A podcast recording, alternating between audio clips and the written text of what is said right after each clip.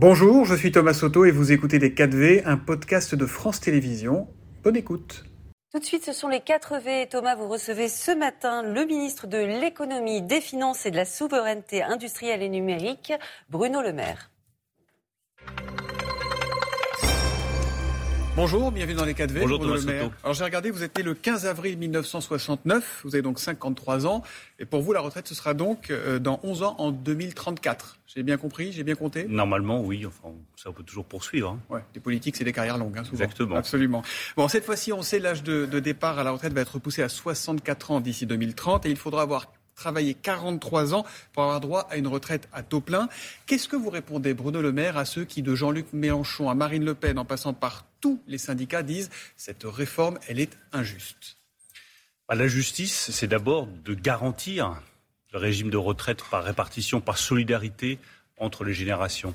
Parce que tous ceux qui vous disent ça n'ont aucune solution pour combler euh, les déficits, euh, près de 14 milliards en 2027, du régime des retraites. Et Dans le fond, ils pratiquent la politique de l'autruche. Ils font des propositions, grave. on y viendra tout à l'heure. Oui, mais des propositions qui consistent à augmenter euh, les cotisations sur les salaires, à baisser des pensions des retraités, tout ça n'est pas très raisonnable.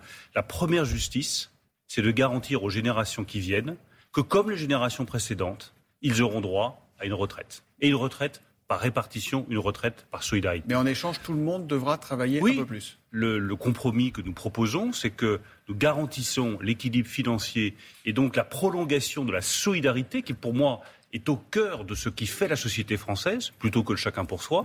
Mais en échange, nous acceptons tous de travailler un peu plus longtemps. Tout simplement parce que il y a quelques décennies, il y avait euh, trois personnes qui travaillaient pour une personne qui était à la retraite. Aujourd'hui, c'est moins de deux. Donc il est légitime de faire évoluer le système. La deuxième réponse que j'apporte, c'est qu'ils n'ont peut-être pas regardé l'intégralité du projet du gouvernement. Ils devraient voir qu'il y a dans ce projet de retraite présenté par Elisabeth Borne de vraies avancées sociales, des avancées de justice. Lesquelles? Avoir une pension euh, minimale garantie à 1200 euros, 85% du SMIC, Ouais. qui va s'appliquer tout de suite. Vous avez aujourd'hui des indépendants, des commerçants, euh, qui devraient en septembre ou octobre prochain toucher euh, 1000, 1050 euros de retraite. Ils vont toucher plus de 1200 euros. Pardon, on parle en brut ou en net? On parle en 85% du SMIC net, mais c'est 1200 euros brut. 1200 Soyons euros très brut. précis. Il y a un point que ait j'ai pas clairement compris sur vous ce sujet-là. Attendez, juste vraiment- parce que- pour préciser, pardon. Mais est-ce que les retraités actuels, actuels, ceux qui sont déjà à la retraite, auront droit aussi à ces 85% du SMIC dès le 1er septembre? Oui, bien sûr, c'est C'est bien tous. ça. C'est bien ça l'avancée sociale dont je vous parle.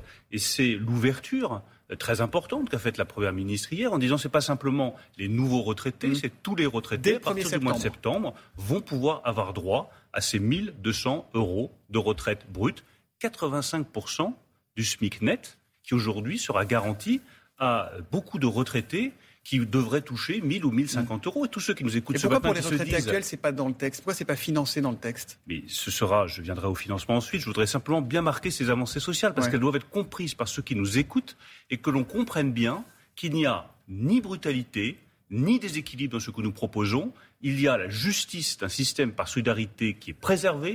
Et il y a la justice de ce revenu minimum garanti, de cette retraite minimale garantie.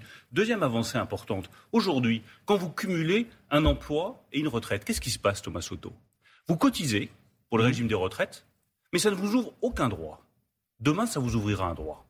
C'est une incitation très forte. On pourra améliorer sa retraite On quand on continue à travailler en cumulant les deux. on pourra améliorer sa retraite. C'est pour moi une avancée de justice. C'est une avancée qui va inciter évidemment à travailler plus longtemps et à cumuler un emploi et une retraite. On va pouvoir utiliser le savoir-faire, l'expérience, euh, la sagesse, je dirais, euh, des personnes les plus âgées dans notre société, au service des plus jeunes. C'est une vraie avancée que je trouve absolument essentielle. Troisième avancée que je veux citer, c'est sur la prévention de l'usure au travail, avec un fonds d'un milliard d'euros qui a été annoncé par euh, Elisabeth Borne, qui va permettre de faire évoluer les postes de travail pour lutter contre l'usure au travail. Contre la pénibilité. Vous voulez une meilleure prise en compte de la pénibilité? Ça reposera, surtout la dire, prévenir, ce qui est à mon Ouais. sens le plus important. ça reposera sur un suivi médical. Mais quelle est la faisabilité? Il n'y a pas de médecin aujourd'hui. Qui va s'occuper d'aller vérifier la santé de tous ceux qui ont un, mé- un- un boulot pénible? Alors euh, là, on va rouvrir sur, sur d'autres sujets qu'on doit Non, non, améliorer. Non, non, mais Ouais. le sujet fondamental derrière, c'est la manière dont on améliore le système de soins français. Je suis pas sûr qu'en quelques minutes on ait le temps de le faire. Le président de la République a fait des propositions, mais je vous rejoins parfaitement. Mm. Si on veut, dans le fond, un modèle social qui reste très protecteur, qui soit un modèle social moderne, juste, protecteur de nos compatriotes. Il faut à la fois préserver les équilibres financiers, nous le faisons avec ce régime de retraite, il faut améliorer le système de soins, c'est ce qu'a proposé le président de la République, et puis il faut des avancées très concrètes pour la vie quotidienne de nos compatriotes. Je viens d'en citer un certain nombre qui me paraissent vraiment frapper au coin de la justice. Je reviens sur le financement de ces retraites, 85% du SMIC pour les retraités actuels. Pourquoi ça n'est pas financé dans le projet? Alors, J'ai présenté hier l'équilibre financier. Là, nous garantissons l'équilibre financier en 2030 du régime des retraites. Donc nous garantissons la solidarité et pas la solidarité Mm. à crédit. Hier, la Première ministre a fait une ouverture. Elle a dit euh, finalement, le revenu euh, minimum, la retraite garantie à 1200 euros, ça ne va pas toucher uniquement ceux qui rentrent, mais euh, les- les- ceux qui sont déjà à la retraite. C'est un coût d'environ 1 milliard, milliard, d'euros. ouais. Une des pistes de financement, c'est des transferts d'un régime à l'autre. Vous avez un régime qui est très excédentaire. Le régime accident du travail. Près de 3 milliards d'euros, un peu plus de 3 milliards d'euros d'excédent. Une des options possibles. Euh, Nous verrons ce que décideront euh, les parlementaires, ce que décidera la Première ministre. En tout cas, ce qui est sûr, c'est que ça le sera financé. Ce que vous dites ce matin, ça le sera financé. Le et ça régime- sera appliqué à partir du 1er septembre Je pour tout joue le une, monde. une option possible qui est les fonds de, euh, du régime accident du travail maladie professionnelle qui est excédentaire de 3 milliards d'euros. Il peut y avoir d'autres options, mais la garantie que je donne, c'est que l'équilibre financier du régime des retraites sera garanti en 2030. Et il y a un deuxième engagement que nous prenons, qui est, je crois, fondamental et qui doit éviter des incompréhensions. Chaque euro cotisé Mhm. par euh, le nombre plus important de personnes qui cotiseront Servira au régime des retraites. uniquement, Ce que ne exclusivement, disait pas Emmanuel Macron il y a quelques semaines au encore. régime des retraites. Si, je, pense qu'il y a pu y avoir des, des incompréhensions entre ce que rapportent les cotisations retraite Ouais. qui ira uniquement au régime des retraites et puis ce que rapporte globalement une réforme des retraites. Une réforme de retraite, ça fait plus de travail global, ça fait plus de prospérité et ça fait plus de richesse supplémentaire. On a bien le compris le principe de la réforme. Maintenant, il y a des critiques. Vous disiez que l'opposition ne proposait, proposait rien. Hier, Fabien Roussel était assis à votre place, le, le secrétaire national du, du Parti communiste, et il a fait une proposition pour le coup assez claire. On l'écoute. Vous avez vu ces chiffres sur les grandes entreprises du CAC 40 Ouais. 80 milliards d'euros de dividendes, ils ont distribué en 2022. Un chiffre record encore. Pourquoi les revenus financiers, les dividendes, ne cotisent pas au système de retraite comme nous? Pourquoi les revenus financiers ne cotisent pas? Est-ce qu'il n'y aurait pas là une source? On a l'impression Oui, que cette on réforme peut- ne repose que sur les salariés, Bruno On, Le on Maire. peut aussi euh, tout euh, mélanger, euh, faire des tours de passe-passe et de bonne taux. Je ne suis Mm. pas, pas sûr que ce soit de bonne gestion. En revanche, là où je peux rejoindre Fabien Roussel, euh, même si ça peut vous surprendre, c'est que euh, lorsqu'il y a des dividendes de trop importants Mm. versés par les entreprises, bah, qu'il y ait aussi ce sur quoi nous travaillons aujourd'hui, le dividende salarié, c'est-à-dire le profit pour tous. Oui. Une entreprise qui a les moyens, surtout une grande entreprise, qui a les moyens de distribuer des dividendes, doit augmenter la rémunération de ses Mais salariés. si on reste sur les retraites, on a l'impression que cette réforme ne, re- ne repose que sur les salariés, rien sur les cotisations patronales. François Bayrou est favorable à une mise à contribution des entreprises, il l'a dit. Qu'est- Qu'est-ce que l'on veut? On veut l'équilibre financier. Mm. Ensuite, il n'y a pas 50 solutions. Euh, La première solution, c'est celle que nous proposons, c'est accepter tous de travailler plus longtemps pour qu'il y ait plus de cotisants pour les retraités. La deuxième option, que proposent certains, c'est d'augmenter les cotisations des salariés.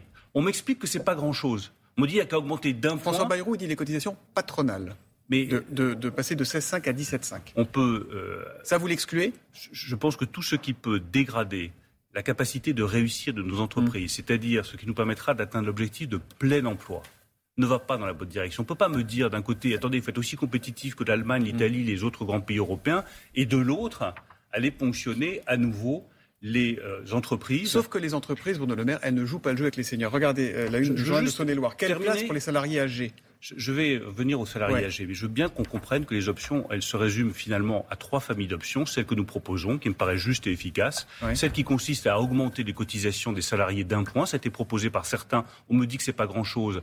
Ça fait perdre 400 euros Mhm. de salaire net par an d'ici 2030.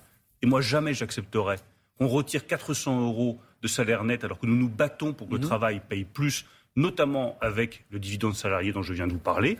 Et dernière option, baisser les pensions des retraités, ce que je trouverais absolument scandaleux. Donc je pense que notre option est la seule responsable et efficace. Travailler, François Bayrou appréciera. Travailler jusqu'à 64 ans, il y a beaucoup de seniors qui aimeraient ça, Bruno Le Maire. Sauf que dans ce pays, vous le savez, vous l'avez dit, vous le déplorez, vous trouvez même ça révoltant. Euh, une grande partie des plus de 55 ans euh, n'est plus en situation de travailler et le chômage explose chez les 60-64 ans. Alors, euh, vous avez annoncé un index senior pour contraindre les entreprises. C'est un peu court, non, un index senior? C'est une des mesures. Mais d'abord, sur le constat, je vous rejoins. Je trouve que c'est un gâchis absolument révoltant. Mais comment vous allez contraindre façon les entreprises de considérer qu'une personne qui a 56, 57 ans, 60 ans, euh, il faudrait s'en débarrasser le plus vite possible, alors même que c'est de l'expérience, du savoir-faire qui est ce qui se passe aujourd'hui. Euh, quand vous allez dans une usine, quand vous allez dans une entreprise, ceux qui ont 60 ans, ils apprennent aux apprentis comment travailler, comment euh, utiliser les machines, comment améliorer on est leur travail. Est-ce qu'il y aura des sanctions contre les entreprises qui ne joueraient pas le jeu? Tout ce qui permettra d'augmenter le taux d'emploi des plus de 55 ans ira, à mon sens, dans la bonne direction. Ça peut être l'index, ça peut être le cumul emploi-retraite, l'incitation, ça peut être le décalage de l'âge légal. Est-ce qu'il y aura des mesures contraignantes pour les entreprises? Vous ne me répondez pas, Bruno. Mais je vous dis que toutes les mesures peuvent être envisagées. Je pense que ça doit être un objectif collectif, essentiel, qu'il y ait un taux d'emploi des plus de 55 ans, j'aime pas le mot de senior, parce qu'à plus de 55 ans, je ne considère pas qu'on est un senior, quelqu'un qui a de la sagesse et de l'expérience. Parce qu'on n'est pas loin de se sentir concerné, vous et moi, c'est pour ça qu'on de la sagesse et de l'expérience. Tout ce qui permettra de passer de 50-56% à peu près de taux d'emploi à ce qui devrait être notre objectif. 70% de taux d'emploi des plus de 55 ans mhm. d'ici quelques années. Voilà l'objectif qu'on doit se fixer, mais regardons tous les moyens d'y parvenir même les plus efficaces. Cette euh, réforme, elle va passer par le projet de loi de finances de la sécurité, euh, de la sécurité sociale, projet de loi rectificatif. Autrement dit, ça permettra éventuellement l'utilisation du 49.3, puisque c'est un texte budgétaire. Est-ce qu'une réforme aussi importante peut passer par un, par un 49.3 Est-ce que ça vous choquerait si on en arrivait là? Je regretterais que nous ne parvenions pas à construire une majorité, parce que je pense que cette majorité est à portée de main. Mhm. Je veux saluer euh, l'esprit de responsabilité qui a été celui de Bruno Retailleau, le président des Républicains au Sénat, celui d'Éric Ciotti, le président des Républicains. Dans le fond, euh, ils ont euh, retrouvé leur identité politique. Leur identité politique a toujours été de porter une réforme des retraites. Ils proposaient même. Vous pensez qu'avec LR, ça va passer? Leur candidat proposait même jusqu'à 65 mm. ans. Là, nous avons quelque chose qui est équilibré, juste. Euh, les premiers propos, euh, aussi bien d'Éric Ciotti que d'Olivier Marlex, le président du groupe à l'Assemblée nationale, sont positifs. Eh bien, essayons de construire une majorité. C'est évidemment préférable mm. d'avoir une majorité. L'autre front, il va être syndical. Il y a déjà une date de manifestation, de mobilisation, d'appel à la grève de tous les syndicats. Donc, ça sera pour le 19 janvier. Euh, quelle réponse vous donnez aux syndicats qui ne veulent pas entendre parler de cette retraite? Est-ce que, quel que soit leur nombre, quoi qu'ils fassent, ils marcheront dans la rue pour rien? Et je crois que nous avons un différent qu'il vaut mieux le poser sur la table plutôt que, de l'évacuer en disant euh, mm. c'est important de continuer à dialoguer avec les organisations syndicales, de montrer ce qu'il y a dans ce projet, de mettre en avant les avancées sociales Une que je viens de citer. les plus brutales de ces 30 dernières années, a dit Laurent Berger. Mais je, crois que le mot est inapproprié. J'ai beaucoup de respect pour euh, Laurent Berger, beaucoup de respect pour son organisation syndicale. Je pense que le mot de brutalité est un mot inapproprié pour mm. caractériser cette réforme des retraites qui va progressivement à 64 ans et pas brutalement, qui comprend des avancées sociales qui vont protéger les salariés, qui permet euh, de reconnaître le travail de ceux qui sont déjà à la retraite et qui ont des pensions extrêmement faibles. Moi, j'appelle pas ça de la brutalité, j'appelle ça au contraire de l'ouverture. C'est inquiétant pour l'économie s'il y a un mouvement de grève long qui commence ou de manifestation. Ah, ce n'est jamais bon euh, d'avoir euh, des manifestations, des grèves à répétition pour l'économie, mais chacun est libre de s'exprimer. Je voudrais juste en tout cas, le gouvernement ne chacun, pas. Je souhaite que chacun s'exprime avec honnêteté, en regardant les vraies avancées de justice qu'il y a dans ce projet et en comprenant qu'au bout du compte, ce qui est en jeu, mm. c'est la société que nous voulons demain. Justement, moi, je sais, il serait beaucoup plus simple pour moi de dire votre, votre désir de pédagogie, mais non, mais c'est pas de pédagogie, c'est une conviction que je veux exprimer. Dans la rue, plus facile quand on est responsable politique. Il est plus facile, Thomas Soto, quand on est responsable politique, de mettre la tête sous le sable et de dire c'est les autres qui géreront. Je pense que quand on est attaché comme moi à la solidarité et qu'on refuse le chacun pour soi, il faut avoir le courage, comme l'a le président de la République, comme l'a la première ministre, comme nous l'avons tous, pour dire les choses clairement. Même s'il y a 2 millions de personnes dans la rue, le gouvernement ne reculera pas. si on fait des avancées comme celle-là, si nous avons travaillé, si nous avons concerté, mm. c'est pour aller jusqu'au bout. Et c'est pour garantir à nos compatriotes que le nécessaire a été fait pour que la solidarité reste le maître mot en France, pas le chacun pour soi, pas l'individualisme forcené, pas l'égoïsme. Parce que ça, l'individualisme, l'égoïsme, chacun pour soi, tous ceux qui ont des bons salaires, tous ceux qui ont des bons postes, ils s'en sortiront très bien. Mais ceux qui sont les plus modestes, ceux qui ont eu des carrières hachées, les femmes qui ont eu des interruptions de carrière, mhm. tous ceux qui ont des niveaux de retraite aujourd'hui très faibles, c'est eux qui trinqueront. J'ai une toute dernière question qui concerne le taux du livret A. Est-ce que vous nous confirmez qu'il va monter à 3,3% au 1er février? Je vous confirme qu'il va monter. Je, serai très heureux de vous donner le chiffre précis euh, vendredi. Ouais si euh, France 2 veut le faire sur France 2, faisons-le sur France 2. Oui, ce sera 3,3%. Ce sera un chiffre que je déciderai sur la base de la recommandation du mmh. gouverneur, mais je ne confirme pas ce chiffre. Mmh. Et vos prévisions de croissance pour 2023, euh, vous avez dit qu'on serait dans le positif normalement Oui, moi je confirme, enfin je regarde aujourd'hui les résultats économiques. Vous avez euh, l'investissement des entreprises qui continue à se porter bien. Vous avez l'indice de production industrielle qui en novembre dit la plus de, France, et Bruno Le Maire, il dit quoi pour 2023 Nous, nous restons à notre chiffre de croissance de 1%. Après, nous verrons en fonction des évolutions géopolitiques ce qui se passe en Chine s'il y a besoin de réviser ce chiffre, mais je maintiens un chiffre de croissance positif, une inflation qui devrait décroître en 2023, mi-2023, des créations d'emplois qui sont toujours là, et une production industrielle qui se maintient. Tout ça est positif. Bruno Le Maire d'être venu ce matin dans les 4 Merci à Merci vous. À vous. C'était Les 4V, un podcast de France Télévisions. S'il vous a plu, n'hésitez surtout pas à vous abonner. Vous pouvez également retrouver tous les replays en vidéo sur France.tv.